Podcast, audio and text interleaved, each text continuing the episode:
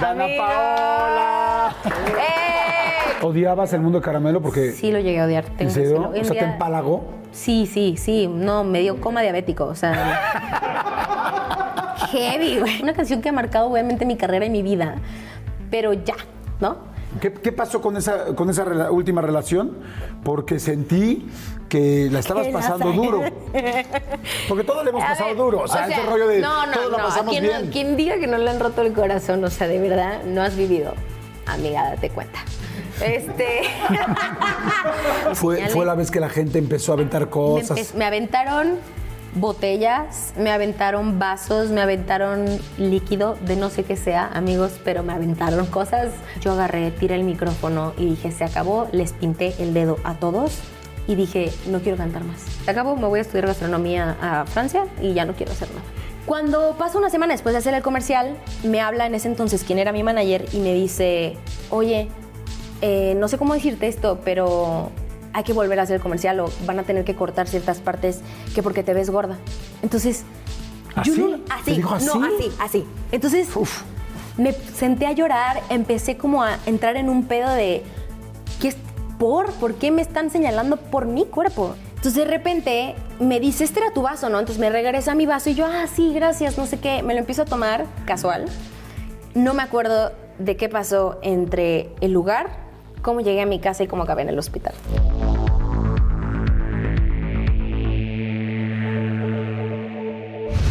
Bueno, pues un episodio más, cosa que me da muchísimo gusto, porque este en específico lo he esperado mucho.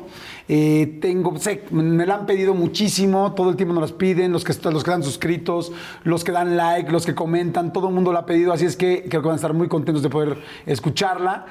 Está impactante, o sea, escuchen esto nada más.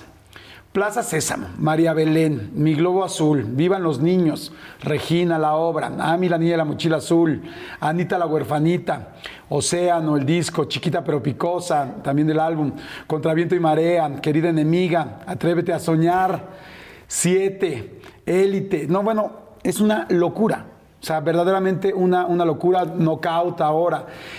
Cada ocho minutos se toca una de sus canciones a nivel internacional. Imagínense nada más.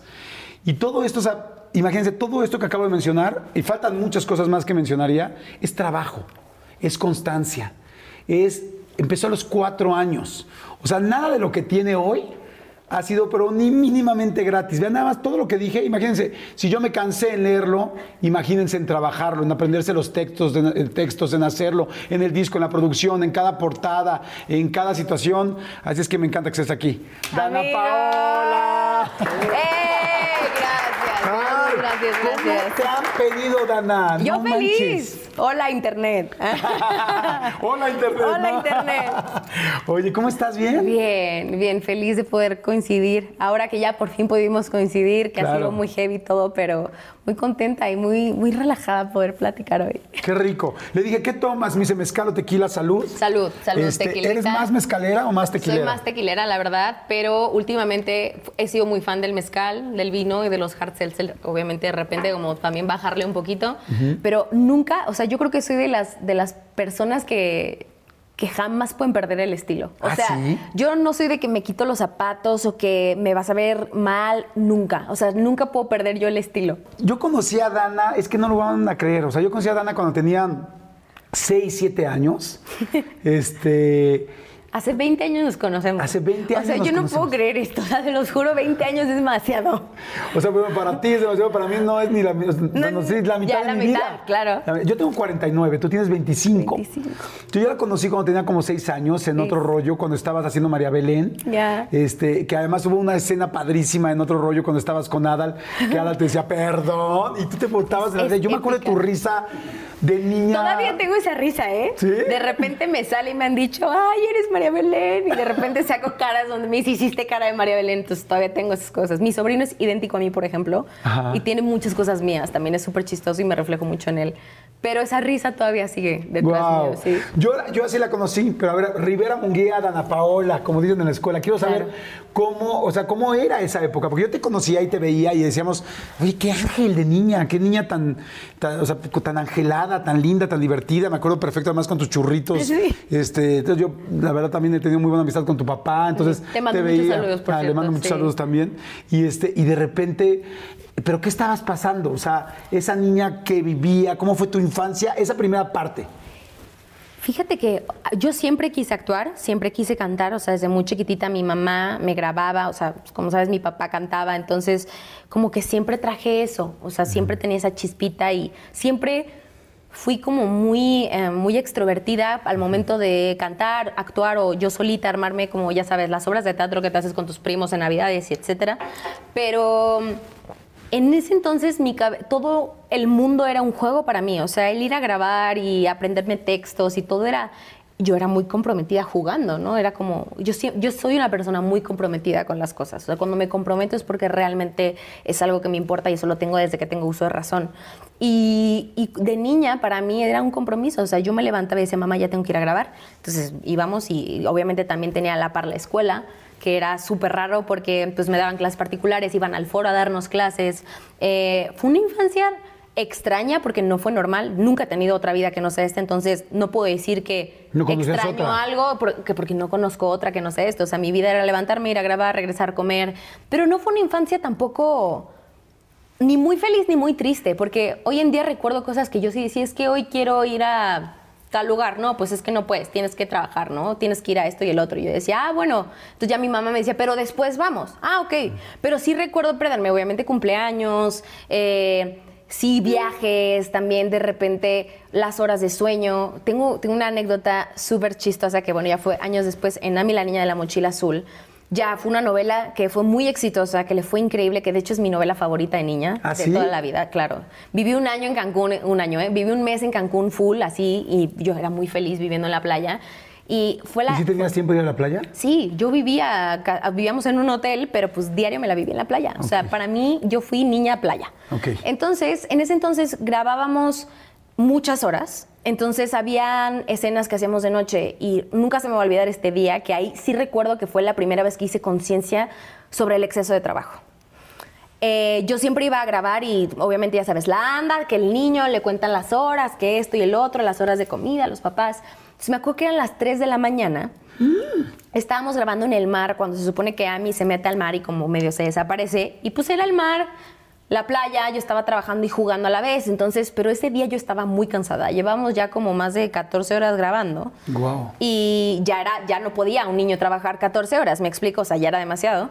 Y me acuerdo que estaba yo en el mar y, y me metí como que me entró agua, medio me estaba ahogando, pero seguían grabando, entonces yo como que quería salvar la situación y... La verdadera situación de la toma. Sí, sí, sí, sí, pero yo muy profesional, yo decía, no, no voy a, no voy a arruinar la toma, no la voy a arruinar, imagínate mi conciencia de niña de 8 años. Eh, entonces, de repente, cortan, este, me salgo y le digo a mi papá, ya me quiero ir, ya no quiero.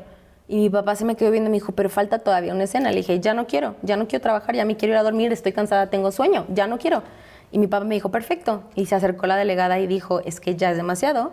Y agarró a mi papá y les dijo, Dana ya se va a dormir, la niña no va a trabajar más. Y todavía faltaba y se quedaron escenas pendientes. Pero ahí fue cuando entendí, el, o sea, mi cerebro de niña obviamente era como de, si yo digo que no quiero, sí se puede. ¿Sabe? Entonces como que ahí me empezó como esta cosa de, si yo digo que no es no. Entonces, obviamente empecé como a tener caprichos de repente, ¿no? O sea, de, ay, no, pues ahora no quiero esto. No, pues es que Dana, no puedes hacer esto hasta la fecha, soy medio caprichosa. Pero... Imagino, confirmo, Confirmado. confirmado. Es- Pero de chiquita, ¿cuál era el capricho así de pan con Nutella? Pan con Nutella.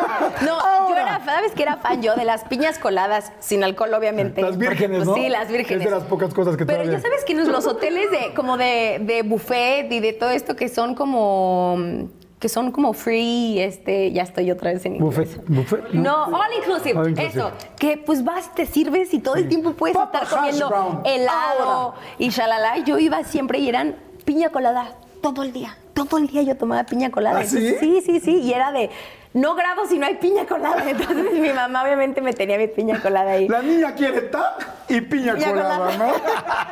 ¿no? Oye, salud por eso. Salud, salud. Y ahora digo, y ahora quiero mezcal y chocolate. Chocolate. ¿En algún momento de esa época hubo algo que anhelaras de los otros niños? Que dijeras, ay, qué padre, ellos se fueron a hacer su fiesta al Helens y les aventaron, y le aventaron la cara. Ay, No, sí, mi, sí, mi mamá sí nos llevaba a mi hermana y a mí al Helen. Helen, Sí, a la claro. Pero a mí, me daba, cuál? a mí me daba miedo el ratón. Ay, pinche ratón, estaba re feo. Horrendo, horrible. No, y eso que no fuiste a Showbiz Pizza, unos pinches osos horribles que ya están todos A descompuestos. los ocho años empezaron justo todos mis traumas. Fue mi trauma con los payasos. Tengo, le tengo fobia a los payasos, por si no sabían, por si ya se habló mucho del tema, pero le tengo mucha fobia a los payasos desde que tengo uso de razón, a las tarántulas, le tengo fobia a... Bueno, en ese entonces le tenía miedo a la oscuridad, ya no, ahora soy oscura en mi ser. Ah, ¿verdad? Este... em, ¿A qué más? Bueno, y justo esto, al, miedo al FOMO. O sea, ¿sabes esta palabra de perderme cosas? Of missing out. Siempre era como, me daba miedo siempre que, ay, nos vamos a juntar los niños en un cuarto a ver películas. Y pues yo tenía que grabar, ¿no? Entonces era como. Y tú tenías que hacer la película. ¿no? Sí, yo tenía que hacer la película. Entonces yo decía, yo quiero. Entonces siempre, mis papás siempre, la verdad es que fue increíble porque de alguna manera u otra siempre se vieron pendientes de cuidar muchas esas cosas de niña. O sea, ¿sabes? O sea, por más de que estaba trabajando y así siempre lo compensaban con algo. Siempre. Cuando estaba chiquita, siempre era como de, no, pero entonces el fin de semana vamos a ir con tus abuelos y nos vamos a ir acá. Y yo, eh, sí. Entonces era como que ya sabía. Pero tu abuelo es payaso. ¡Ah! Y yo no. Nunca te lo dijimos, ¿no? O sea, justamente eso de lo del payaso fue muy chistoso ¿Por porque qué? a los ocho años yo siempre con mis primos fui como, o sea, yo era de las más grandes de mis primos chiquitos y tenemos obviamente primos más grandes, pero en una fiesta como, no sé si fue Navidad o, no me acuerdo, pero en una casa uno de los primos grandes nos puso It. Entonces, ya sabes la escena donde se mete el niño a bañar en la regadera y le sale el payaso. Bueno, yo no me bañé, obviamente, como a todos, yo creo que les pasó una semana de que no te querías meter a bañar. Yo llevo 15 años. Yo- no, se nota, se nota, ¿verdad? También pinche susto, ¿no? Entonces de ahí empezó como mi fobia. Entonces mi mamá no sabía de esto porque pues dijimos, no, no le vamos a decir a nadie porque nos van a regañar, ya sabes, típico de los niños. Pasó, llegó mi fiesta de nueve años y mm, me organizaron la fiesta y todo esto que era la Mujer Maravilla, nunca se me va a olvidar. Este, llevaron un payaso muy feo. O sea, perdón, señor payaso, que fue a mi fiesta de nueve años, pero te lo juro que yo después de ver ese- esa película yo quedé muy traumada y lo que menos quería era ver un payaso. Claro. Entonces, en cuanto llegó mi fiesta, yo lo vi, me aterré, me agarró un ataque de pánico, mi primer ataque de pánico en la vida. Y me encerré en el baño, eh, era, era como una de las oficinas porque fue en, en el salón de fiestas que tenía eh, yo antes, eh, con- que se llama El Mundo de Ana Paola, que tenía mi papá, etc. Y Ah, me sí, encerré en la oficinita, como en un bañito con oficinita, y ahí me encerré. Entonces todo el mundo me fue a buscar, no, Dana, y yo no voy a salir hasta que se vaya el payaso. No voy a salir, lloré y lloré y no salí, no, no fui a mi fiesta. O sea, mi- a mi fiesta no fui por el payaso, hasta que obviamente mi mamá le tuve que decir al payaso que pues que se fuera. Retírese, por favor, porque la niña no va a salir. Y de ahí ese trauma fue muy heavy. En Ami fue donde me traumaron con las tarántulas porque había una escena donde yo tenía que agarrar muchos animales y bichos y le tuve que tener- perder el miedo como a... A mí, yo tengo un pedo con los insectos, o sea, yo no puedo. O sea, los Ah, insectos, víboras, arañas, te lo juro, me dan mucha ansiedad. O sea, no, mm, no. Oye, que tu papá no quería al principio que te dedicaras a esto. Mi papá no, mi mamá sí, o sea, creo que era como una media. Mi papá siempre obviamente se dedicó al mundo de la música, la gente de la gente de la familia de mi mamá se dedicaba al cine mexicano, entonces de alguna manera tenía como esas cosas de los dos. Pero mi papá más bien porque sabe cómo es esta industria y sabía cómo funcionaba. En ese entonces yo creo que era mucho peor que ahora, que ahora, aunque no se hable mucho, hay muchas cosas underground que son fatales, que yo estoy aprendiendo. Entonces es como, fuck, gracias a Dios, mi papá me preparó y me informó muy bien de todo eso y hoy en día sé cómo funciona. Pero am, fue loco, porque al principio, aunque mi papá no quería, es como a mí me decía, yo veía que lo traías, yo veía y me- entonces me dijo, bueno, entonces hay que prepararte para que lo hagas bien. Eh, clases de canto, actuación. Bueno, clases de actuación casi no tomé, la verdad. Eso estoy sorprendido. No. Leí en un lugar como, nunca tomó clases de actuación, es natural. Y yo, ay, güey. O no sea, de cierto". que me intentaron meter al SEA, me acuerdo una vez, y de que me agarraron para hacer rayito de luz. O sea, fue, no, sí fue rayito de luz. El primer- la primera eh, como serie de Navidad que hice con, con Rocío Campo, me acuerdo. Y Pero entonces casi no tomaste clases de fue actuación. como un mes, o sea, un mes me metieron como ahí a ver qué, y pues ya empecé y de ahí no paré. O O sea, fue como todo seguidito. Yo cuando vi Élite y empecé a ver las primeras escenas y empecé a ver todo tu personaje y todo el asunto de Lucrecia, decía, wow, o sea, porque sabes que yo la conozco desde chiquitita y, y te veía yo plantadísima, como dices tú, en otro tono, en un tono pues, de serie internacional, de un nivel mundial. Sí, o fue- sea, fue duro. Entonces este, yo decía, wow, pero cuando yo leí que, que, pues casi no habías tenido clases de actuación, sino que todo es natural, dije, sí. Dije, yo sí puedo constatar que era una niña, que no que era, que es una niña extremadamente angelada, pero desde chiquitita, porque ya uno ve una mujer como tú, yo veo una mujer madura, preparada, con un expertise, una experiencia cabroncísima de toda la vida, pero digo, yo la, yo la vi desde el principio. Y sí, tener una niña así, por eso entiendo lo que tu papá decía, es que lo traes, o sea, no hay manera de quitárselo a esta niña, o sea... Pero la vida también no ha sido color de rosa. O sea, Ah, no, no me queda créeme claro. que, que no, ha- nada ha sido miel sobre hojuelas.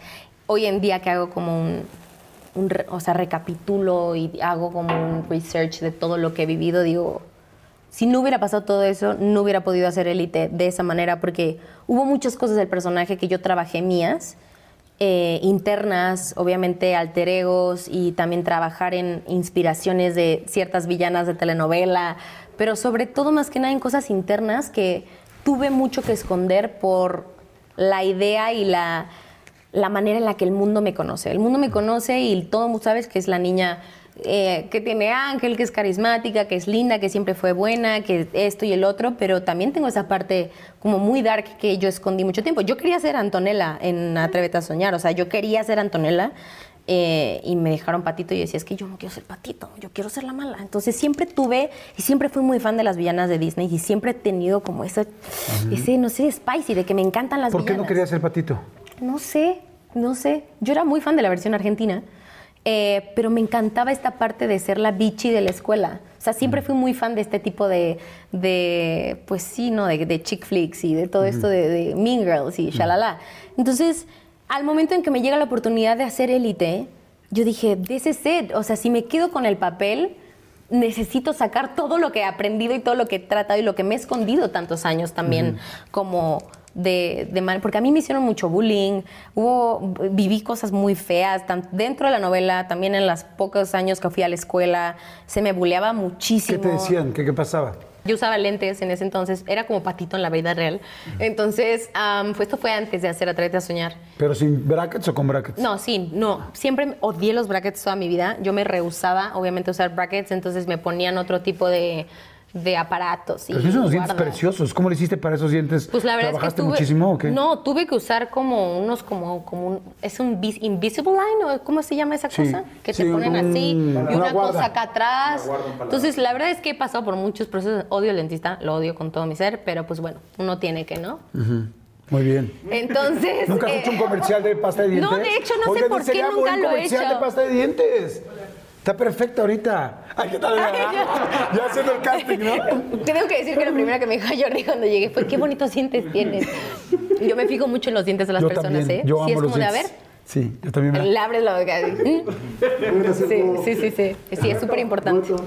Bueno, whatever. Estamos hablando del bullying, justo. del bullying. Entonces, yo- una de las cosas por las cuales me bulleaban eran mis dientes, los tenía un poco separados y chuecos. Entonces, todo lo que había sido de niña, como a partir de sexto de primaria, me empezaban a bullear. Entré a la secundaria el primer año este, y todo era de, ay, es que sales en la tele, es que eres actriz, y es que no sabes nada, y es que lo otro. Entonces, todo el tiempo era como... O sea, en lugar de ser famoso, o sea, yo me imaginaría que, Que ser en famoso sexto es cool. primaria, salir, llegar de la tele y era como, wow, es la que sale en la tele. No, al contrario, los de tercero, y a mí me gustaba uno de tercero, me acuerdo, este, que se llamaba Jerry. Jerry, si estás viendo esto, fuck you. Gracias. Y me iba a decir lo mismo, pero en español, decir, chinga tu madre, Jerry, Chinga tu pero... madre, güey. Este, porque era muy culero el güey. O sea, la neta sí. Eh, ¿Por qué? ¿Qué hacía? Porque yo llegué y le dijeron, güey, esta niña es actriz. Entonces llegó y me dijo, ay, qué linda. Él tenía como 17, una cosa así. Y yo tenía, pues sí, 15, no, no, 14, en primera de secundaria. Entonces llegaba y como que él me trataba como de hacer plática mientras los demás se burlaban de mí. Entonces, horrible. Eran como, como salones que tenían un montón de ventanales, entonces se veía obviamente hacia afuera, entonces él se me acercaba y hacía como que me ligaba y yo soñada de la vida, la pinche escuincla. Y yo, ay, sí, qué padre, me decía, oye, ¿cómo se llama la novela en la que saliste? Yo la vi completa, ¿eh? Soy tu súper fan. Y yo le decía, ay, este, hice Ami, no, yo súper noble, imagínense. Y entonces de repente llegaba, llegó todo el grupo como de tercero a cantarme la canción de Ami, la niña de la mochila azul, alrededor. Entonces él se empezó a reír. Entonces yo dije, ¿qué está pasando? Entonces me sentí súper mal y dije, ok, chido, perfecto, me voy. Y al día, cada vez yo tenía que pasar por su salón para entrar a mi salón. Fue como una semana que me estuvieron chingue y jode. Eh, y entonces yo voy pasando y me cantaban, a mí la de la mochila. Y yo, puta madre. Llega el viernes y yo dije, ya, es el momento. Entonces voy pasando. Entonces de repente vuelven a cantar la canción. Entonces abro la ventana como de esto y les digo, ¿qué les dije? Les dije, en serio, gracias por ser mis fans y estar al pendiente de todo lo que hago, ¿sí? porque por eso se saben todas mis canciones, son lo máximo. Besos, gracias. Entonces voy, me salgo y todo el mundo se quedó como de qué pedas, empezaron a cagar de risa, pero a partir de ahí jamás me volvieron a molestar. O sea, como que ya llegaban y después yo me volví la mala de la escuela. ¿Por qué? Pues obviamente de ese bullying, que fueron varias veces, ¿eh? O sea, no solamente con eso, sino a veces me escondían mis cosas, este, sí, obviamente el machismo y cosas así, pero yo me empecé a volver súper rebelde dentro de la escuela porque una de mis maestras era súper grosera conmigo, la de tutoría, nunca se me olvida. Entonces me decía, que el ser actriz y el ser cantante no me iba a servir de nada en la vida. Y que, ajá, no, pero escucha esto. ¿Cómo está perfecta? No, no, espérate, espérate. No, no, sí, no, no, no, chingues, no. Esto no lo hagan en casa, bueno. Bueno, en casa sí, pero No, sí, en casa no, porque sí, no porque dejan. afuera no hay escuelas. No. La maestra de tutoría llega y me dice, yo le digo, oye, mañana no voy a venir porque yo empezaba con los castings de Patito, me acuerdo. Le digo, oye, mañana no vengo, mis, pero ¿qué tengo que hacer? No sé qué. Me dijo, no, tú no tienes por qué hacer nada. Si te vas a dedicar a eso, yo no sé para qué vienes a la escuela. De todos modos, no vas a hacer nada de tu vida. El que seas actriz y cantante no te va a hacer nada. Eres una me dijo, te va a hacer una donadie, al rato no tienes un título ni algo que te respalde y no sé qué. Este, son unos muertos de hambre, me dijo. Entonces yo le dije, ah, ok, me quedé calladita. Y al siguiente día igual, o sea, yo le daba mis trabajos y no me los recibía y así se la llevaba contra mí. Yo creo que era de verdad alguien que se frustró mucho en su vida. Como yo siempre le digo, la gente herida hiere, ¿no? Entonces, eh, al día siguiente como que me volvió a decir otra cosa y le dije, mira, maestra, eh, me dijo justo, al, día siguiente fue cuando me dijo lo de los muertos de hambre. Le dije, pues por lo menos yo he ganado en un día lo que tú ganas todo el año. Entonces se me quedó viendo así y me, me dijo, salte de mi clase. Le dije, lo siento. Entonces, era un momento como para mí empezar a hacer como este tipo de cosas de rebeldía. Entonces ya después de ella yo le cortaba las faldas a mis amigas, me iba maquillada a la escuela. Yo en ese entonces me rebelé muchísimo, hice patito y por eso yo creo que yo quería ser Antonella porque yo estaba en un proceso de mi vida muy rebelde. Me saltaba clases, hice que corriera una maestra de la escuela porque nos daba zapes y así. Entonces yo la fui a acusar. Y ya después de ahí me corrieron de la escuela y ya no volví. El punto es que me bullearon mucho. Después yo también hice bullying. Tengo que decir que en algún momento esa parte como que se me como que era mi parte como de sacar mi rebeldía luego entendí que estaba mal pedí disculpas obviamente hoy en día no son mis amigos porque casi no tengo amigos a ver. No, sí, sí tengo. Sí tengo cuenta amigos, conmigo. amigos. Hoy en día tengo grandes amigos que son de verdad en mi vida. O sea, Claro. que ya son gente que quiero que se queden y que ya son gente que me suma.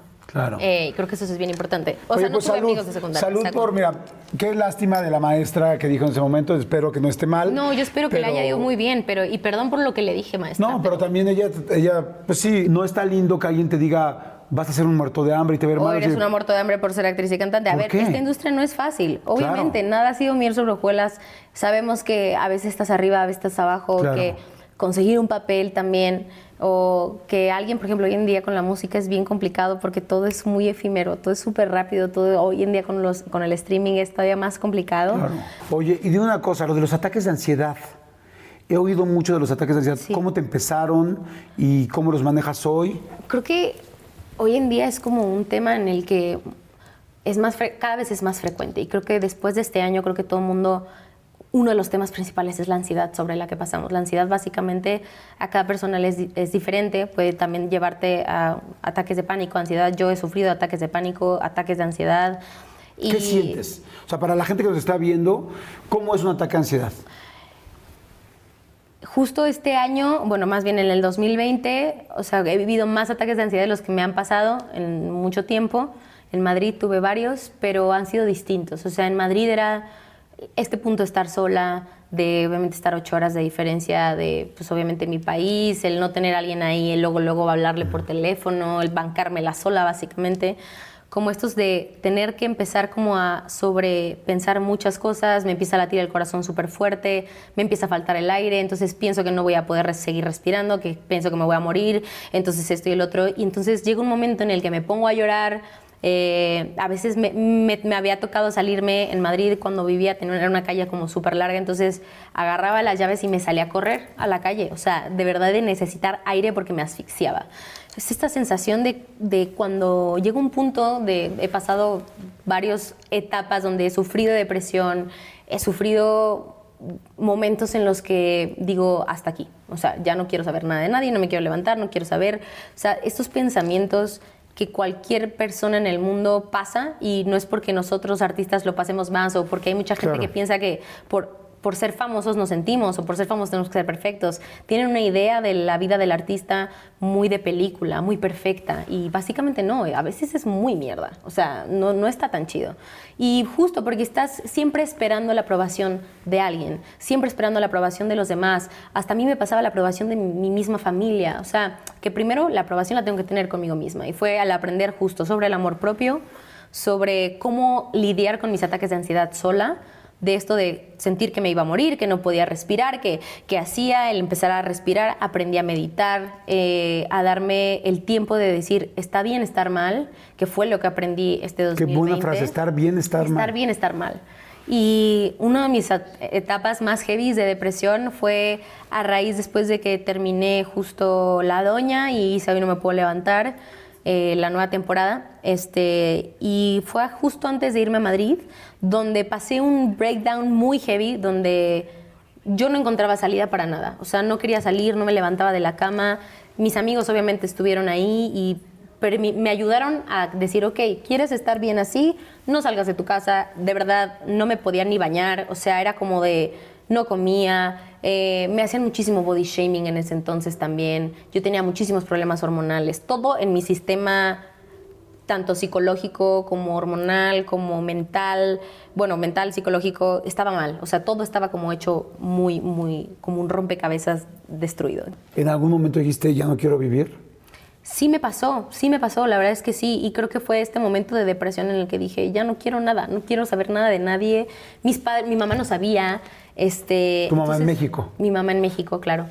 Entonces yo decía, es que me va a dar algo. Aparte, estábamos grabando la segunda temporada de Élite, ni siquiera la primera. En la primera temporada fue como todo muy raro, como que tengo pocos recuerdos de la primera temporada. Yo vivía en un automático, yo sentía que estaba en otra dimensión. O sea, esto puede sonar muy trillado y muy loco, pero a veces pasa que cuando no estamos conectados, no sé si vieron Soul de Disney, pero es una película que a mí me identificó mucho porque llega un momento en el que las personas que no están conectadas con su alma se van en un plano y son almas perdidas. Entonces yo dije, eso me, me pasó a mí en Madrid. O sea, yo llegó un momento en el que lo que estaba viviendo no estaba presente. Entonces todo lo que viví era, era muy ambiguo, era como, como un sueño. Y cuando terminé la primera temporada dije, ¿en serio hice esto? Me pasaron cosas horribles en Madrid el primer, eh, la primera temporada. Una de las cosas que justo creo que estaría bueno como mencionar porque creo que puede ayudar también mucho a quien vea esto. Eh, creo que tú inspiras a mucha gente, por eso es padre cuando lo platicas. Porque, justo lo digo, no por, no por, o sea, fue la primera vez que tuve la oportunidad de salir a la calle, de salir a las 4 de la mañana a caminar y sin que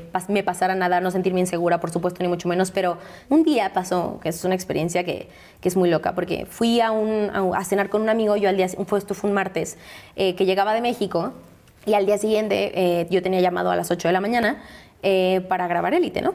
Entonces nos fuimos a un lugar muy cool en Madrid, que era como un restaurante, y a las 10 de la noche se abría todo y ponían un DJ, y era como súper cool, y era como latino, y súper cool. Yo, como te comento, no soy una persona que tome y se emborrache de una, o sea, no puedo. Me gusta disfrutar como alcohol. El vino allá me volví muy fan y me volví como persona de vino. Entonces nos tomamos literal una botella de vino entre los dos. Yo me tomé cuatro copas de vino. Yo con cuatro copas de vino, no hay manera de que a mí me veas borracha jamás. O sea, creo que no. Pero en ese entonces am, había, se abre como todo esto y dijimos, bueno, pues pagamos la cuenta. Le dije, güey, bailamos un ratito y me voy a dormir porque mañana yo soy como muy profesional en estas cosas. Mañana tengo llamado, no me puedo desvelar, se me hincha la cara, shalala, ya saben todas estas cosas. Entonces, sí, no, imagínate, hinchada yo de la cara, ¿no? Este, entonces, en ese abren como toda la pista y todo esto y había un grupo como, como de latinos en una de las mesas de abajo y estaba la música súper fuerte y estaban fumando shisha, como esta, el... ¿qué es? Pues este. Mm, Una, sí, sí, como una de pipa estas- como árabe. A las árabes estas, ¿no? Entonces, este, llegaron y mi amigo como dijo, güey, están súper guapos, no sé qué, y yo... "Ah, bueno, yo no soy de ligar, yo no puedo. O sea, yo no puedo ligar en un antro y así. ¿Ah, no? No, no, me choca, o sea, no, no lo soporto. ¿Y Entonces, si te ligan a ti? no, no, bye. Thank you, next. Piérdete. O sea, na- si quieres algo de verdad, no ligas en un antro. Y yo no voy a irme ahí a ligar a cualquier. Claro, está Tinder, está Grinder, o sea. Güey, o sea, no, O sea, y por favor. Me da hueva porque realmente me han tocado güeyes de que llegan y, ¿qué onda? Y yo, no, aléjate. O sea, no puedo. Soy muy mamona para esas cosas. Déjate así. Sí, no, no. O sea, si los paras así. Si le digo, güey, dude, no, piérdete. O sea, gracias, but no thanks. O sea, no. Porque no soy ese tipo de, de- chava, o sea, no. Entonces, bueno, whatever, volviendo a la historia. Empiezan, no sé Los qué. yo- chavos muy yo- guapos del Ajá, muy guapos. Y mi amigo me dice, güey, pedimos un gin tonic entre los dos. Y yo, órale, va. Nos pedimos un gin eh, de frutos rojos. Y entonces eh, yo traía mi vaso y, y el vaso estaba como pintadito de rojo, ¿no? Entonces eh, nos lo dividimos en un vaso los dos. Como yo dije, güey, no quiero tomar, no sé qué. Me dijo, empezamos a platicar con estos chavos. Me acuerdo que era uno que tenía el pelo como súper afro. Eran venezolanos, argentinos y colombianos, una cosa así. Este, y entonces feos- dijeron, feos no güey, no sé qué, qué guapa, ¿qué haces aquí? Y yo, no, pues vine con un amigo y así. Entonces empezamos a platicar y me dieron de la shisha. Yo fumé la shisha, no sé qué. Yo dije, ah, qué cool, está padre. Entonces de repente mi amigo me dice, güey, voy al baño, te dejo ahí. Y yo, ah, sí, cool. Va al baño. No pasaron, te lo juro, ni, ¿qué? 10 minutos. Entonces de repente dejo yo mi vaso así. Entonces empezamos a platicar. Y yo no me di cuenta que básicamente ya había llegado ya otro güey atrás, no sé qué. Entonces de repente me dice, este era tu vaso, ¿no? Entonces me regresa mi vaso y yo, ah, sí, gracias, no sé qué. Me lo empiezo a tomar casual. Entonces yo empiezo como a platicar con este güey y me empiezo a sentir de verdad muy mal. O sea, me, me empecé como a marear, me empezó a dar como mucho sueño. Entonces yo decía, "Mm, foco rojo, esto no está bien. Entonces dije, me tengo que ir. Entonces, cuando estos güeyes como que empezaron a quererse sobrepasar sobre la situación de, ¿te sientes bien? ¿Te ayudamos? Y yo, no, estoy bien, gracias. Le dije, de hecho ya me tengo que ir porque mañana tengo que trabajar. O sea, yo tratando de mantener como la cordura, pero yo me empecé a sentir fatal. Long story short, no me acuerdo de qué pasó entre el lugar, cómo llegué a mi casa y cómo acabé en el hospital. ¿En el hospital? Sí.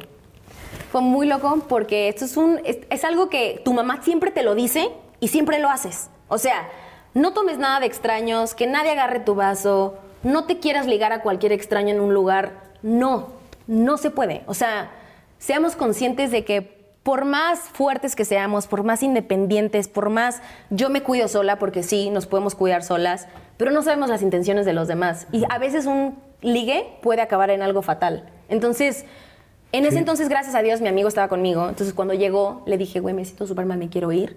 Me dijo, no, güey, ¿por qué? Le dije, en serio, me siento mal. Entonces, cuando yo me quería ir, me dijeron, no, no te vayas, ¿por qué te vas a ir? Y no, yo, que me quiero ir, que no, que no. Y le dije, coño, que me dejes, que me quiero ir. Entonces me dijo, ok, dude. Entonces se acercaron como otras viejas y, tía, ¿estás bien? Y yo, sí, sí, sí, nada, me quiero ir.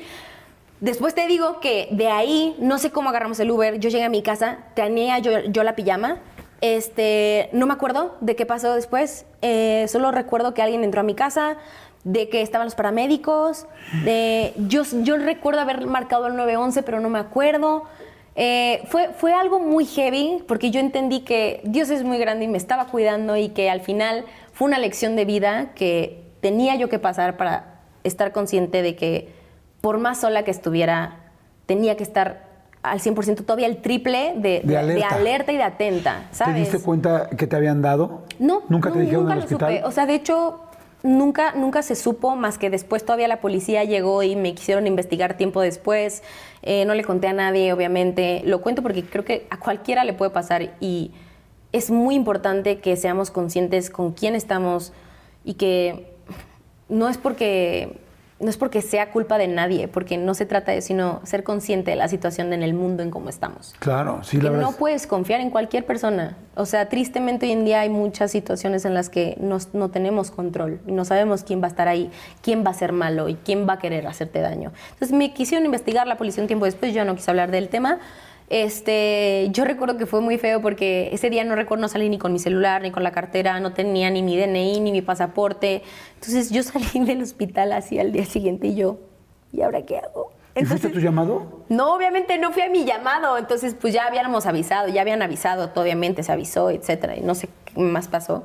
Pero mm, fue esos momentos en la vida en la que son lecciones, y yo digo, Dios es muy grande y me estaba cuidando, pero no me vuelve a pasar. Claro. Y no solamente digo que le pueda pasar solo a una mujer, sino a cualquiera, sino hay que estar alerta. Pues salud por eso. Salud. No he tocado tu vaso. No, hombre, no. ¿Qué pasó? ¿Qué pasó? No he tocado tu vaso, que quede muy claro. Oye, este. Me dijiste ahorita de, también del bullying y todo este rollo de, decías del cuerpo, de tal. ¿Hubo algo que te atacaran mucho, que te doliera mucho, que Sí. inclusive te, te influenciara o te hiciera sentir algún desorden alimenticio o algo fuerte? Pues sí, o sea, de hecho sí, hubo un tiempo donde yo me fui a vivir a Miami a los 19 años, fue la primera vez que me fui a vivir sola. Este, bueno, fui primero con mi hermana y, y después me quedé sola, pero fue muy loco porque obviamente yo vivía en Miami, entonces pues yo empecé ahí a enfiestar, o sea, yo nunca había enfiestado en mi vida hasta los 19 años, porque nunca fui niña de fiesta tampoco, y entonces como que también vivía otro tipo de vida. Este, entonces allá, pues a los 20 años es cuando a las mujeres nos cambia el cuerpo y como que pues en barneses, ¿no? Y pues esto y lo otro, entonces es como muy loco. Y eran cosas que pues yo no estaba consciente de muchas cosas de la alimentación, nunca me había preocupado por la alimentación ni mucho menos al contrario, siempre he comido bastante bien, o sea, como que de casa y mi mamá y mi hermana siempre me enseñaron a comer bien, comida en casa, saludable, etcétera. Pero pues obviamente me voy a vivir sola y pues desmadre, ¿no? O sea, yo salía a veces de miércoles a domingo, que si esto, que si lo otro, que si comía pizza, que esto, yo, yo me volví como un muy mal hábito de, de mi, de, mi, de mi manera de alimentarme en ese entonces. Entonces, tuve muchos problemas de hormonas en ese entonces, eh, me cambió como todo el sistema y empecé a tener mil, mil, mil problemas sobre eso y retención de líquidos, etcétera. Entonces yo subí como unos 10 kilos más o menos, o sea, de cuando yo me fui de México y regresé a México. Entonces yo estaba haciendo una campaña muy importante con, con, una, con una campaña de pelo. Entonces yo hice el comercial antes de irme. Entonces a la mitad como de Miami, ya casi en la recta final, yo tenía que hacer fotos. No es cierto, hice las fotos y después hice el comercial. Cuando yo voy a hacer el comercial, em, lo primero que, que- me dicen es como, ok, ya hiciste el comercial, me pintaron el pelo, me desgraciaron el pelo varias veces. Entonces, es siete veces, para, para no decir. ¿Siete veces? Siete veces. Y que de verdad, de verdad Para fue- pintártelo del color que querían, exacto. no, fatal, porque aparte yo estaba haciendo novela y tú sabes que la secuencia del pelo Sí. y el look y nada, entonces yo era de caramelo a brunette, caramelo a brunette siete veces. O sea, no quiero explicarles cómo terminó mi cabello. Entonces, bueno, ¿Este cuando... pelo es tuyo? Perdón que... Sí, esto ya, ya, esto ya. ¿Todo esto es ya, tuyo? Esto ya es mío, amigo, ya es mío. Muy bien. Entonces, este, yo siempre he sido como súper piqui con el pelo y, y es algo que me, me- me emocionaba mucho hacer una campaña de pelo. Claro. Y en ese entonces, pues obviamente cuando hago el comercial, lo grabo, me regreso a Miami, sigo haciendo la novela, me vuelven a pintar el pelo de brunette y pues ya se había acabado como eso, ¿no? Este, después de ahí siguió la historia, amigos, porque después me hicieron color como, como uva o muy feo, que no me gustaba, y otro color, no me acuerdo, horrible. Bueno, cuando pasa una semana después de hacer el comercial, me habla en ese entonces quien era mi manager y me dice, oye, eh, no sé cómo decirte esto, pero hay que volver a hacer el comercial o van a tener que cortar ciertas partes que porque te ves gorda. Entonces, yo ¿Así? no- ¿Te así, dijo así? no, así, así. Entonces, Uf. Yo, yo iba con mi hermana en el coche, me acuerdo, y venía grabando la boda, me acuerdo de, de esa novela, de quién es quién. Entonces yo salí y entonces yo empecé como a... En mi cabeza se metió esa información. Entonces fue como, fuck my life. ¿Qué estoy haciendo mal? Me senté a llorar, empecé como a entrar en un pedo de, ¿qué es por? ¿Por qué me están señalando por mi cuerpo? Entonces era algo que yo nunca había tenido consciente y mi mamá siempre toda la vida me dijo, siempre nos enseñó a comer sano a mi hermana y a mí, etcétera.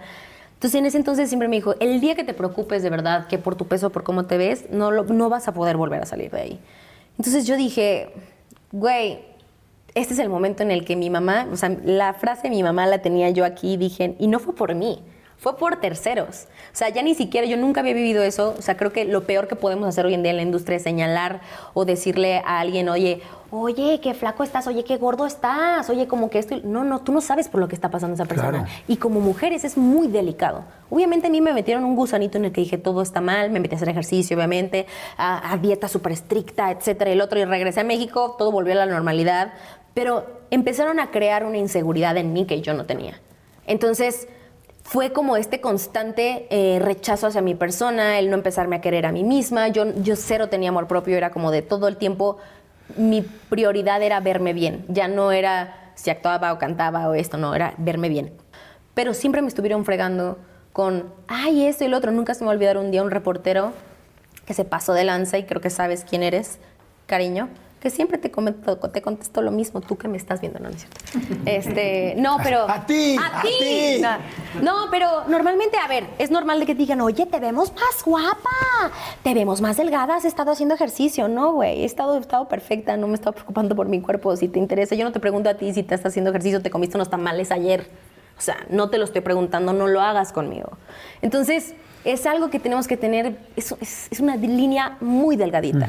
Mira, te agradezco mucho la confianza porque, como lo decías al principio, es una persona que mucha gente sigue, que muchísima gente sigue, adora y, representas una imagen para ellos. Y me encanta que hables la neta, las cosas como son, porque cuando decimos nada más, todo está bien, eso es irreal. Nunca todo está bien. No, no, o sea, yo me he subido a escenarios de estar llorando abajo y tener que subir y hacer así. Por eso escribí Bajo Cero. Es una de las canciones que están dentro de mi álbum. Es esta canción que justamente habla de eso, de todos los consejos que nos da todo el mundo de tiempo al tiempo. Todo va a pasar. No, tú dale tiempo. No, eso ya lo sé. O sea, entonces hay momentos en los que la depresión, la inseguridad, la ansiedad nos arrastran y es justo esta canción la escribí en, en uno de los momentos en los que dije, fuck, esto es parte de mi ansiedad. Me, Myself también es una canción que escribí de eso, que habla sobre el amor propio que muy poco, o sea, si yo te pregunto, esto es un ejercicio que yo hice, esa canción habla sobre el amor propio, dice, It's me, myself, and no one else. Y yo hice un ejercicio justo para promocionar esta rola que decía, di tres cosas que amas de ti. O sea, si yo te pregunto a ti, Jordi, tres cosas que amas de ti, ¿qué amas de ti? Pues amo que me gusta reírme, amo que soy positivo y amo que soy comprometido. Pero no hablas de ti, de tu, de, de tu físico, por ejemplo. Ah, sí, tienes razón. Cosas que quiero de mí pues no sé, me gusta mi sonrisa, este, Madre Santa. Está eh, cabrón. Sí, o sea, porque estamos acostumbrados a quejarnos de las cosas. O, que la gente te diga, dicen que soy muy buena onda, dicen que soy esto, dicen es que dices tú. Dices tú, o sea, ¿qué quieres de ti? Por ejemplo, a mí me fascinan mis ojos, me encantan mis pompis, las amo. No es egocentrismo, no es porque te digas, ay, güey, amo esto, amo mi sonrisa, no. Es es realmente lo que amas. Entonces el, llegar al amor propio es algo bien complicado. Y, está, y puede sonar cursi, pero es lo más importante para amar a alguien más en tu vida, primero te tienes que amar a ti. Oye, y no quiero hacerte ninguna pregunta que te haga sentir incómoda y. Ay, no, me voy a ir, adiós, Jordi, bye. y evidentemente tengo claras cuáles serían las que te harían sentir incómoda, pero tú sabes perfecto que ese no es mi. Yo sé. No, no es mi idea. Este. Pero sí le quiero preguntar en cuanto a relaciones, que ahorita voy a llegar a la parte linda, pero quiero preguntarte, ¿has sentido agresión psicológica? ¿Has sentido agresión física? Eres una niña que yo quiero mucho y de repente ver que alguien te haya lastimado me duele porque... Ah, no, me han lastimado y me han roto el corazón N cantidad de veces. Ahorita voy a llegar soy the queen of broken hearts. ahorita, ahorita, voy a llegar al knockout. ahorita voy a llegar al knockout. Pero antes del knockout, quiero saber, agresión física, agresión psicológica, porque hay hombres y mujeres muy cabrones, con, una, con una agresión pasiva muy fuerte y algunas no tan pasiva, muy activa. Es, falta de amor hacia su persona. Yo creo que... Em, el jugar con, la otra persona es, muy heavy, jugar con, como con, la mentalidad psicológicamente. Creo que el daño psicológico todavía a veces es también mucho más duro que el físico. Si el físico ya es terrible, el psicológico es fatal. ¿Alguien físicamente te ha agarrado? nunca. No, no le he permitido porque yo lo he devuelto. O sea, la verdad es que básicamente me gusta defenderme. También soy una persona como que, bueno... Pero sí has estado en la situación. no en situaciones como tal, pero de repente en el que me ha pasado, por ejemplo, esto es algo muy curioso, en autógrafos, eh, siempre tengo como al security al lado y hay pues chicos de repente que llegan y se quieren sobrepasar o señores como de, ay, te agarran la cadera y esto y lo otro y me ha agarrado de quitarles la mano y decirle, no me toques. De igual en el antro que llega alguien y se quiere, y güey, no me toques. El famoso no me toques de Lucrecia, ese fue básicamente porque es algo que yo digo normal. No me toques, es algo que yo digo mucho. Y a mí de verdad me cuesta mucho. El touching para mí es, es raro. O sea, el, tocar a alguien o que me hagan así o algo así es algo que me, que me, que me pasa mucho, pero yo soy súper touchy, o sea, a mí me gusta como tocar mucho a la gente que quiero. Entonces, por eso creo que es, es ser inteligente sobre la situación y tener este foco rojo sobre situaciones, no en específico, porque creo que va de más, pero sobre lo que he vivido, lo que he aprendido, lo que me han platicado. Calla tú es el sencillo que escribí justo a raíz de todas estas situaciones que me pasaron en conjunto de muchas veces, o sea, no solo en una. Y habla justo de la violencia de género. Es bien cabrón estar dentro de esta industria y que, que no te minimicen solo por el simplemente de ser mujer. Tengo un equipo de mujeres en mi equipo maravillosas que justo eh, estamos siempre como, no a la defensiva, pero siempre con esa alerta de no, esto no es así, no, esto no es así, esto no es así. Entonces a mí me costó mucho como tener los huevos y los ovarios de decir, esto es así, esto no es así, no me hables así. Y, hoy en día no es odiar a los hombres, es ayudarlos a entender cómo funciona.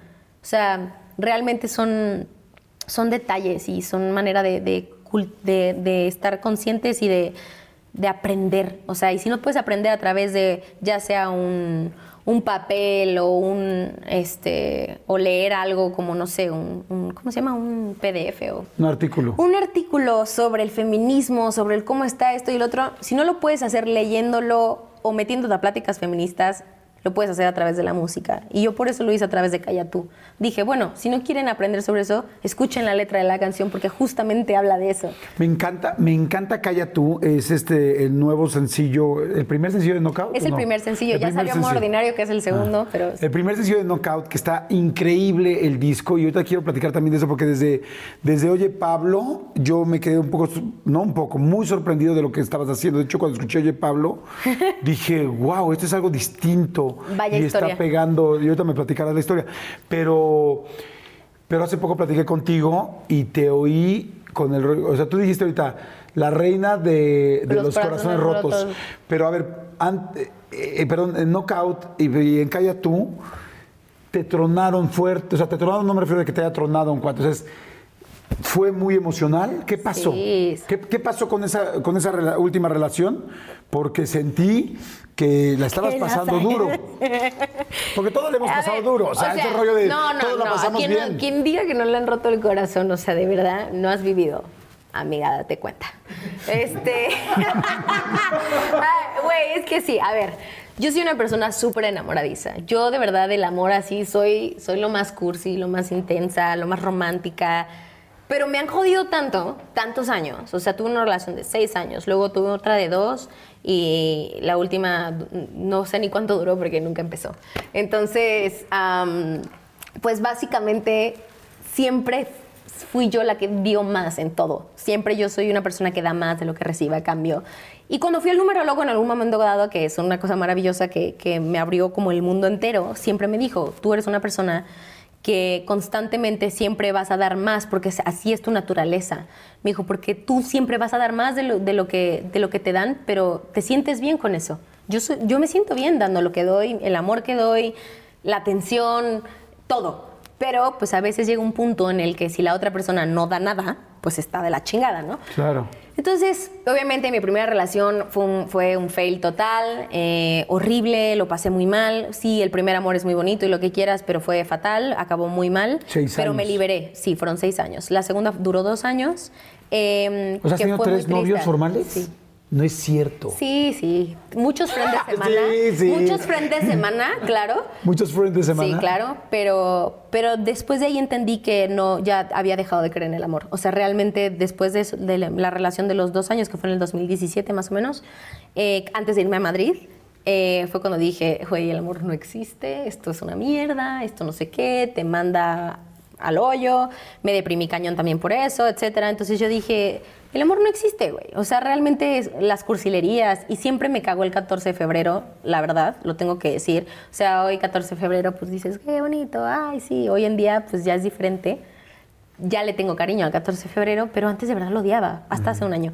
Em, eh, pero la última relación sí fue algo que, que, me, que me volvió loca. güey. O sea, me volvió loca que me hizo escribir todo este álbum porque realmente fue una catarsis dentro de mí, el entender que el amor viene en muchas versiones, que no todo es color de rosa, obviamente porque ninguna relación es perfecta, pero es que esta no tenía ni pies ni cabeza. O sea, realmente sí me enamoré, yo me enamoré a saco, o sea, heavy, heavy, o sea, de llorar y todo, pero lo más cagado es que la otra persona también se había enamorado, pero no estaba seguro. Entonces era como, o sea, sí te quiero y sí te amo mucho, pero no, ahorita no. O sea, mañana sí, pero hoy no. Entonces... ¿Qué no es hoy no? Hoy no te escribo, hoy no te hablo. Hoy no, me desaparezco el fin de semana y al- así el lunes ya te digo, güey, te amo, es que eres lo máximo, no sé qué, y tú, ah, ¿cómo? Te estoy esperando el sábado, el domingo, no hablaste, no tal. Entonces, y lo más cagado de la situación es que mm, tampoco salud, está... salud porque esto requiere, ¿Tú, requiere tú te acuerdas de una frase? Yo hace un año le, le recordé, obviamente, al mundo, en cuanto hace un año salió Siete, mi, mi álbum. Entonces, hace un año sacó una canción que se llama Sodio. Esta canción justamente habla de todas esas y todos esos hombres que tampoco están 100% pues claros con su sexualidad y con su preferencia sexual. Entonces dices, bueno, pues no juegues con las mujeres si no estás al 100% seguro. Entonces fue algo que a mí me pasó. Entonces fue como de, güey, escribí esta canción porque neta, o sea, un novio menos, una amiga más, no hay pedo, pero dímelo. ¿Sabes? Entonces fue un juego todo el tiempo de que no sé si sí me quieres, pero me quieres por ¿Por qué? O porque no sabes qué es lo que quieres tú en tu vida ahora, si quieres estar con un chico o una chica.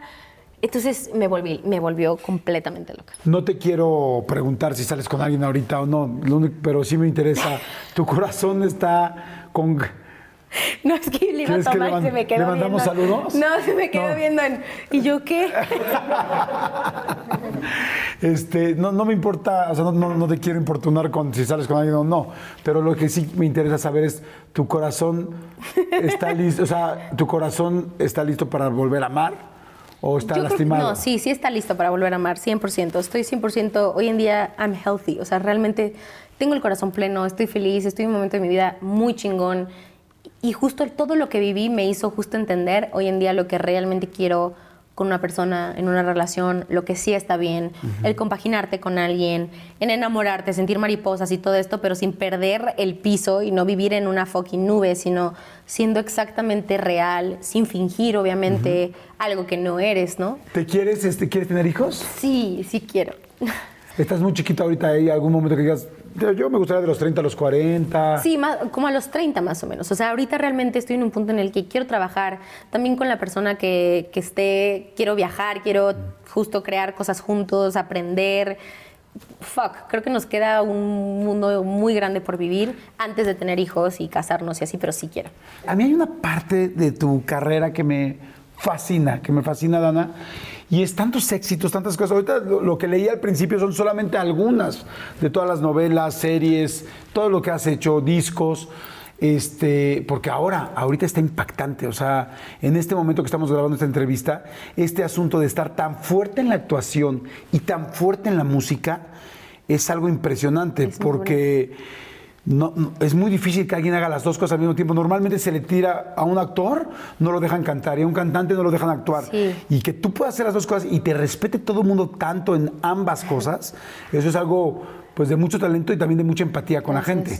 Pues ha sido también mucho, mucho trabajo y, y seguir aprendiendo, porque creo que es algo que, que siempre he tenido muy consciente. O sea, que uno jamás deja de ser, o sea, aprendiz. O sea, nadie es experto en esto. Claro. Y creo que la vida misma, yo sigo aprendiendo. O sea, llevo tres años en la industria de la música bien, full. O sea, de escribir mis propias canciones, producir. Y en la actuación es muy diferente. O sea, es como, tienes horarios, sí tienes que crear el personaje, es otro tipo de disciplina. Shalala, la música es 24-7, la actuación es distinta.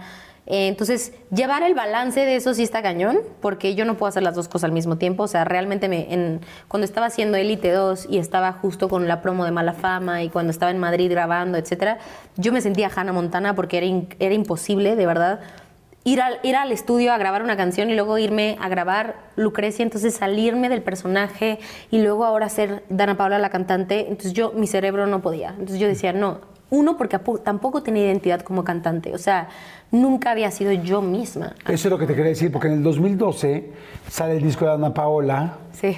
con ruleta, sí es el de ruleta, ¿no? Ese. Ajá, y este...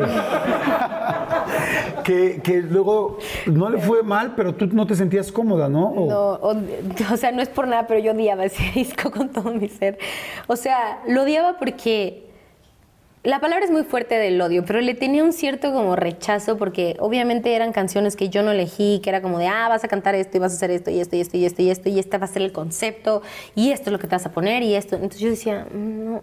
Entonces justo, o sea, ruletas de las canciones que es que no puedo con la canción, o sea, no me gusta, nunca me gustó y respeto muchísimo de verdad cada uno de los que colaboraron para ese álbum porque sé ahora, hoy en día el trabajo que es componer una canción, producirla, colocarla, registrarla, las regalías, los porcentajes, o sea, es heavy, pero en ese entonces yo básicamente estaba como en un punto también muy rebelde, en donde pues no quería hacer nada. Entonces también lo, lo pasé muy mal porque fue después de Patito. Entonces me costaba mucho quitarme el personaje y que la gente supiera que hoy ahora ya iba a cantar. Entonces era, ah, la de Mundo de Caramelo, ahora se va a poner a cantar, jajaja. Ja, ja. Entonces era como también otro tipo de bullying, como muy random, en donde todo el mundo me tiraba por cantar ahora eh, pop, eh, ¿no? Entonces era como, bueno, ¿y dónde está Patito? Y Patito y Patito. Y yo, fuck, dejé de ser Patito ya. O sea, ya, ya no voy a cantar Mundo de ¿Odiabas Caramelo. el mundo de caramelo? Porque, Sí, lo llegué a odiar. ¿En serio? O sea, ¿te empalagó? Sí, sí, sí. No, me dio coma diabético. O sea.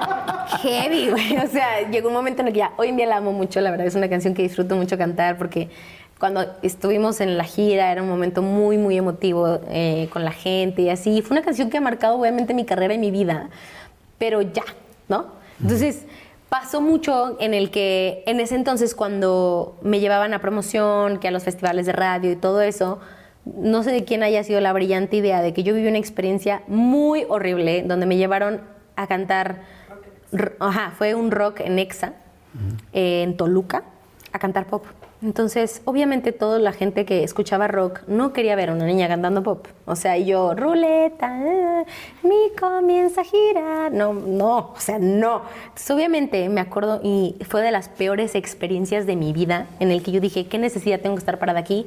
Ya no quiero cantar, no quiero que nadie hable de mí, no quiero que nadie me Fue, señale. fue la vez que la gente empezó a aventar cosas. me aventaron botellas, me aventaron vasos, me aventaron líquido de no sé qué sea, amigos, pero me aventaron cosas. Me pintaron el dedo, me chiflaban, me morboseaban, obviamente la gente abajo, porque aparte yo iba de faldita y tacón. Ay, no, horrible, horrible, ¿Te horrible. morboseabas, te gritaban cosas? Sí, sí, de sabrosa, no sé qué. Ay, horrible. Imagínense eso. O sea, fue muy feo. Entonces yo al momento de ir a la tercera canción, yo agarré y seguían aventándome cosas y diciéndome cosas. Yo agarré, tiré el micrófono y dije, se acabó, les pinté el dedo a todos y dije, no quiero cantar más. Y me bajé del escenario todos, no, Dana, tranquila. Y yo, se acabó. Tranquila, a ver, súbete tú. No quiero volver a cantar en mi vida y desde ahí dije, no vuelvo a cantar. Si esto significa el siempre enfrentarte a la gente a que te esté fregando arriba del escenario por hacer haciendo, estar haciendo tu, tu chamba o tu, tu arte, porque en ese, en ese entonces no era mi música, entonces era muy feo. O sea, era como, aparte que era algo que no me gustaba, que además me estuvieran aventando cosas, diciendo de cosas y que no estaba yendo bien. Y yo no le estaba poniendo atención ni ganas. Entonces era como de, ¿qué necesidad tengo de estar haciendo eso? Claro. Ese día decidí que me iba a retirar del medio, literal, o sea, tiré la toalla y dije, se acabó, me voy a estudiar gastronomía a Francia y ya no quiero hacer nada.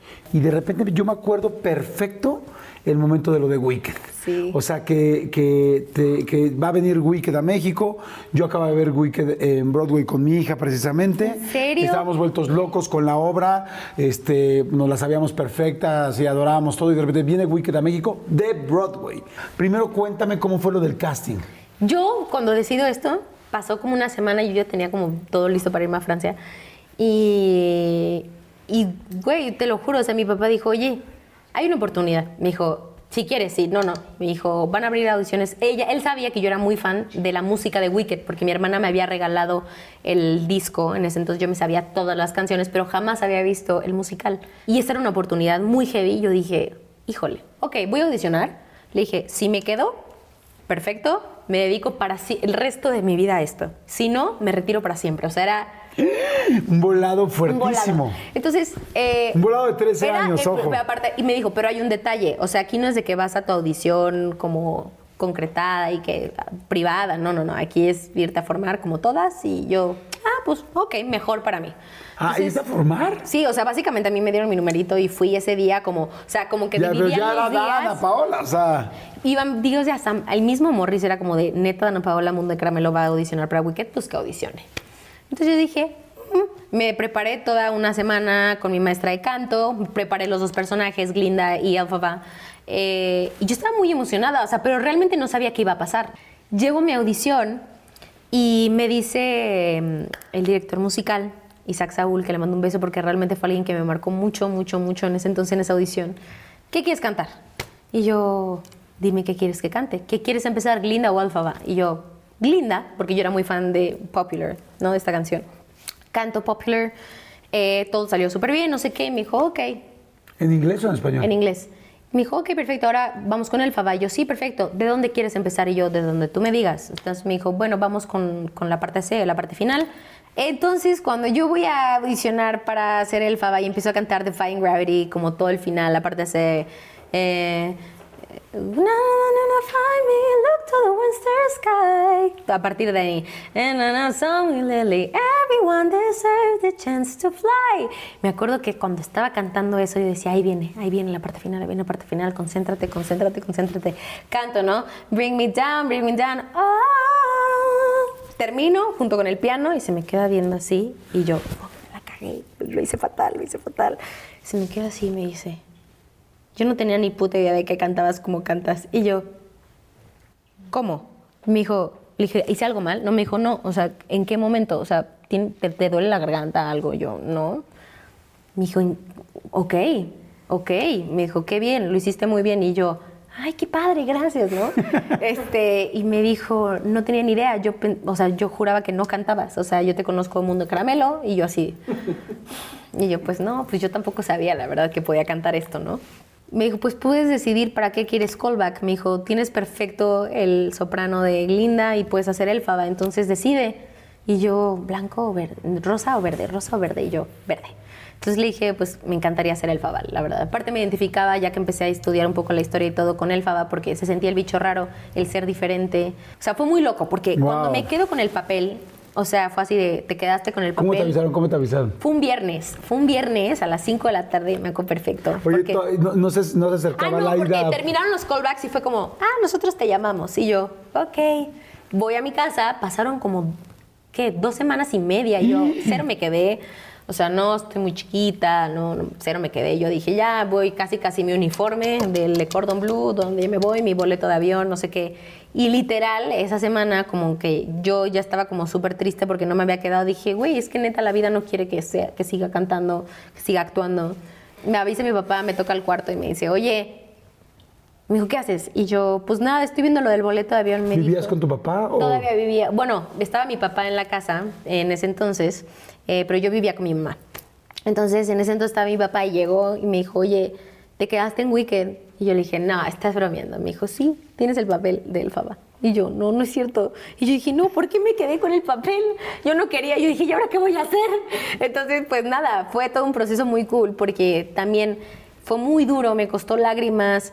Todo el, proceso de aprenderme el personaje, no me dejaron ensayar todo el primer acto, sino lo hacía, alternaba yo con Ana Cecian Saldúa en ese entonces, eh, y ella montó todo el primer acto y a mí me tenían sentada las primeras dos semanas aprendiéndome el papel y no me dejaban subir. Entonces era como, ¿cómo? O sea, entonces la el director me decía, no, es que tienes que aprendértelo desde ahí. O sea, como que de alguna manera me subestimaban por estar chiquita, pero yo al contrario, o sea, yo decía, ¿por qué no, por qué no ensayo? ¿Por qué yo no, no lo estoy montando? ¿Por qué? Entonces era como una prueba para ver qué tanto yo podía dar, ¿no? Entonces como yo me aprendí todos los trazos, yo llegaba a ensayar a mi casa todas las noches, los trazos, estos, los textos, shalala. Y por eso todo el mundo cuando se enteró de que yo iba a hacer el FABA me tiraban muchísimo hate, porque nadie creía obviamente que yo iba a poder dar el ancho, ni yo misma me la creía, te lo juro. O sea, fue para mí heavy. O sea, y cuando me di cuenta que estaba ahí por era por una razón y era por lo que había trabajado, por lo que había estudiado, por mi talento, etcétera, y me lo creí, o sea, dije, creo que lo que lo único que me queda en este momento es creérmela. Yo me acuerdo perfecto que, que sí, efectivamente, cuando dicen, es Dana Paola eh, la que va a ser el Faba, y todo el mundo empezó, pero ¿cómo Dana Paola? Pero viene la gente de Broadway. Y de repente, pues yo que las conozco, digo, digo las porque conozco pues a mucha gente del medio y decía, Ana Paula es muy talentosa, muy, muy talentosa. Y, y empezaba el hate y todo este rollo. Y pues bueno, tampoco, claro, uno no se clava tanto porque no eres a ti el que te están tirando el hate, no es esa, Ya. tal. Y, y yo fui junto con mi esposa en ese momento a, a la premier. Fue Eh, increíble ese día. Y entonces llegué y pues fue una premier padrísima. Me acuerdo que estaba hasta el ingeniero Slim. O sea, yo estaba sentado al lado Era de él. demasiada presión, O sea, estaba, no que era el dueño del teatro. Sí, y no, y no, me, enseñó, me enseñó el teatro. Yo decía, madre santa, o sea, pobre Dana, yo que la conozco tan chiquita. Oye, yo temblando atrás. Decía, si yo estoy tenso, yo estoy Sí. sentado en la butaca, no me quiero imaginar a ella que va a salir, ¿no? Y estaba el hate y tal, y, y de repente, porque también era de las primeras obras que traían de Broadway, De Broadway Broadway a- a, México. México, sí. Y entonces cuando sales y vuelas y cantas y, y cuando sale la canción de, de Finding Gravity y de repente así de... Y todo el mundo así, crack. Y me acuerdo como todo el mundo salió diciendo, no, no, no, lo hace increíble, no, no, no, es buenísima. Y entonces dije, sentí tanto gusto por ti, por todo, porque dije, está cayendo, está callando bocas, está callando bocas con su talento, con su trabajo. Y entonces salí tan emocionado y yo lo platicaba con mi esposa y decía, es que la viste, le digo, y yo decía, es que yo la conozco desde chiquitita. Y me Fue sentía muy tan fuerte orgulloso. porque para mí obviamente era como de, Es más, quiero tomar. ¡Ay, quiero tomar! Te lo juro que para mí, gracias, salud amigo, gracias en serio, gracias, gracias, porque para mí fue bien difícil, obviamente, creérmela. Y ese día yo decía, piensa en que hoy en día todo el mundo está, lo- todos los ojos están sobre ti. Entonces yo le decía a mi papá, no lo voy a lograr. Me dijo, claro que sí. Me dijo, lo vas a hacer, lo vas a hacer, lo vas a hacer. Y obviamente papá estaba ahí? Sí, claro. Mi ¿Y papá tú? estuvo las 400 funciones. Las cuatro, cinco. Las 400.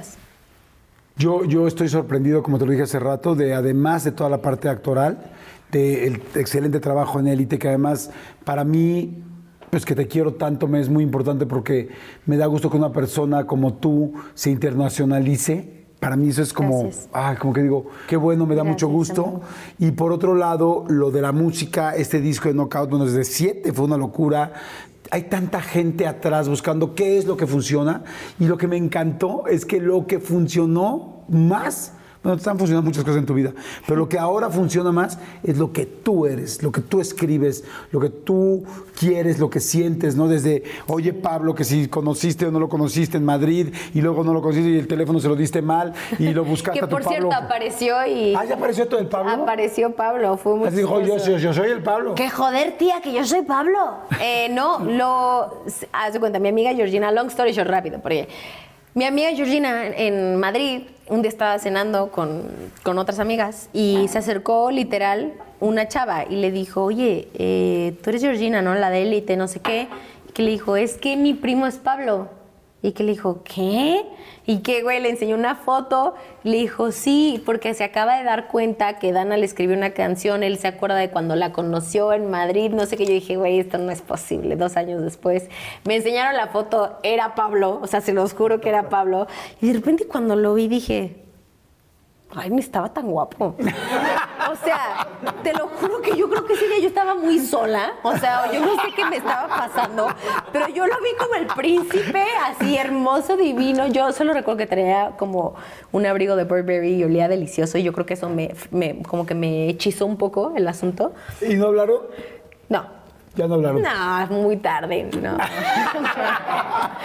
Güey, no. Y yo creo que aunque hubiera parecido. O sea, imagínate, o sea, si no hubiera pasado eso, no hubiera escrito la canción. O sea, Claro. realmente qué chistoso, porque yo hoy en día de verdad es una canción que ya escucho y digo. qué pena. Sí, ay no, a mí me encanta. Ah, Es muy cool, es muy catchy. Es A muy mí sí buena. es cool, pero, pero ya. Sí, es pegajoso, sí, sí, sí, sí, Sí, sí, sí, sí, sí, sí, sí. Pero bueno, ahora, por ejemplo, este, ay, esta, la de Calla tú, me fascina. Gracias. Felicidades. Un gran álbum Knockout para que lo escuchen, no importa cuando estén viendo. Eso, eso es lo lindo de la música. La música La siempre música está ahí. siempre, siempre. está ahí. Y yo, Dana, quiero primero agradecerte, agradecerte a ti, este, por todo, por, por estar aquí, por abrirte así, por platicar tan lindo, por, por todo lo que has hecho, por todo lo que has vivido, por todo lo que has aguantado, y por todo lo que has sufrido y por todo lo que has gozado. Claro. Porque han sido ambos, ambos lados. Gracias. Sandra, gracias a tu humana, a tu personal. Gracias por, por estar aquí, porque estamos tarde aquí echándole muchas ganas. Muy a gusto, eh, la verdad, muy Pero muy a gusto. Sí. Yo sé que cuando uno va creciendo y va avanzando y te vuelves adulto, te das cuenta de cosas que te faltaron, que te faltaron o que te dolieron en la infancia. Y chistosamente vamos llenando esos huecos cuando somos grandes. Y yo quiero pues, de alguna manera llenar ese pequeño eh, pues no hueco, pero bueno, esos espacios que todos vivimos y que tú viviste de una manera distinta, con un regalo, con un obsequio que, que te traigo, que es algo muy sencillo, muy, muy sencillo, pero que creo que define mucho una parte de tu vida que hoy platicamos y que para mí es crucial por tanto trabajo. Y bueno, Ay, a qué ver qué te parece. Ay, Este, amigo, te voy a traer algo yo. ¿Mandé? Ahora No tienes que traerme traer nada porque tú ya me trajiste tu presencia y para mí eso es suficiente, pero creo que hubo algo que a veces faltan, a veces seguramente hay cosas my que no te dan toda la vida y que No, está increíble. Te- wow. te quiero decir Qué algo. heavy. Esta, esta muñeca de Elfaba, no quiero decir que en tu vida y en tu infancia te hayan faltado muñecos o no, pero sí siento que, Wow. que empezaste a vivir una vida de mucha responsabilidad muy chica. Y de alguna manera una muñeca significa un poco lo que uno dejó de vivir en la infancia. En el momento en que estás hoy, que todo el mundo dice, wow, Dana, porque sí, has hablado, hemos hablado dos o tres veces del hate, pero hemos hablado de todos los aplausos y todos los discos de platino y de todos los followers y de, todos los, de toda la gente. O sea, el hate se queda así a comparación de todo lo que has logrado. Y eso que has logrado ha tenido un precio alto y ha dejado espacios. Y por eso hoy tenía ganas de regalarte una muñeca porque representa un poco esa infancia que invertiste para todos los que hoy te estamos disfrutando. Disfrutando tu trabajo, tu música, tus actuaciones, tu trabajo. Pero también algo que me encanta y es que este punto en el que tú dices, no sé si dejar todo e irme a estudiar gastronomía a Francia o intentar ver qué sucede y volver a ser contra todas las expectativas en ese momento tuyo de adolescente, porque éxito tenías, pero decir, voy a ir a hacer un casting más. Y chistosamente, definiendo la gravedad, dice, fíjense nada más, ustedes ya escucharon toda la historia, quiero que escuchen esta letra y, diga, y díganme si este personaje fue una casualidad o fue esa luna, esa línea, Fue- ese momento Fue el momento perfecto. que tu vida te estaba mandando. La canción dice, y compárenla con la vida de Dada Paola a ese momento. Por eso quería llegar hasta este punto. Dice, hoy ya no soy la misma, hoy algo no es igual. Ya basta de que digan lo que hago bien o mal. Sí. Lo hecho es pasado y no vuelvo a comenzar. Hoy, esta parte me encanta. Sigo mis instintos, tengo que volar. Yo me conectaba mucho con esa frase siempre, siempre, siempre. O sea, realmente la sentía. Esta canción para mí era. Cada función era especial. La sentía diferente todo el tiempo. Y como iba evolucionando, la letra tenía más sentido para mí. Entonces me acuerdo que el día de mi última función, el, para, para mí el pintarme de verde era un escudo muy cabrón y también era como una fuerza muy, muy fuerte dentro de mí. Yo, yo me pintaba de verde y yo podía hacerle- salir y hacer todo. Pero me lo quitaba y era como si me quitaran mi escudo, ¿sabes? Entonces al momento de cantarla y de mi última, la última vez que la canté y que escuché la letra y que la cantaba, yo decía, no puede ser posible que ya pasé ese proceso y ya, ya desafié la gravedad, ahora me toca enfrentarla de verdad, ¿sabes? Y yo lloraba y lloraba y lloraba y en mi penul fue la penúltima función, no pude cantar la canción de tanto que estaba llorando, o sea, fue muy heavy. Y, y es eso, o sea, el seguir mis instintos es algo que me define toda la vida. Si yo no sigo mis instintos y mis corazonadas, nada funciona. Siempre, muy cañón. Iré en contra de la gravedad. Digo, no, me- no se me ocurre una frase más específica para definir lo que estabas viviendo. Ir en contra de la gravedad. Lo haré en contra de la gravedad y no me bajas ya. No acepto las barreras que dicen no, podrás. Si no las salto yo, jamás sabré si soy capaz. Yes, wow, qué heavy. Era, era inconscientemente una lección del universo, te lo juro, porque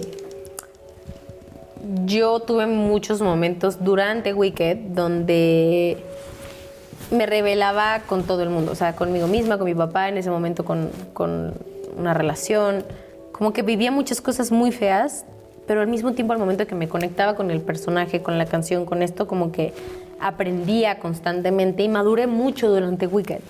Entonces eso, también hoy en día yo de verdad, por eso seguía cantando estas canciones en el Malafama Tour todavía el año pasado. Seguí, o sea, yo canto esta, bueno, cantaba esta canción eh, en el tour porque realmente es algo que me define muy cañón. Y creo que es algo que todos en, nuestro, en nuestra vida tenemos que, que tener como muy presente, ¿no? O sea, esta manera de, de que nadie te tiene que decir ni con quién estar, ni cómo tienes que ser, ni cómo debes de verte, ni que no puedes, que, que no, que, que eso, eso, eso no existe, ¿sabes? O sea, creo que eso te lo tienes que creer tú, tú tienes que trabajar en ello, tú tienes que elegir tu, tu vida, tú eres el, pues sí, tú eres el, el constructor de tu propio destino y, y hay que aprender a desafiar nuestra propia gravedad porque a veces uno mismo también se lleva para abajo. Y eso a mí me pasó muchas veces y al contrario, tuve que recordar estos momentos donde mm, menos creía en mí, decía no, sí pude y sí puedo y sí puedo y así cada vez que tengo breakdowns vuelvo a recordar cosas y vuelvo a salir de eso y es poco a poco, creo que pues de eso se trata el ser humano, ¿no? De aprender, vivir, experimentar y ser ser feliz. La, felici- la felicidad está en la decisión de uno mismo. Te lo agradezco mucho de corazón. Qué, qué a gusto, qué rico, qué placer compartir la vida, porque han sido muchos años, 20 años, lo vuelvo a comentar, de conocernos y estar acá sentada para mí es un placer. Y gracias por sentir y por ser casa también, por siempre regresar a estos momentos y, y por este increíble regalo que me lo llevo en el alma, te lo juro. Esto me va a seguir recordando que cuando tenga estos breakdowns, esto, esto va a estar ahí. Así que gracias. amigo. Gracias a ti, Danita. Te adoro con todo mi corazón. Gracias. Gracias, gracias, gracias, gracias. Suscríbanse, denle like. ¿No? Gracias. Por favor, gracias. Nos vemos en la siguiente. Los queremos. Chao.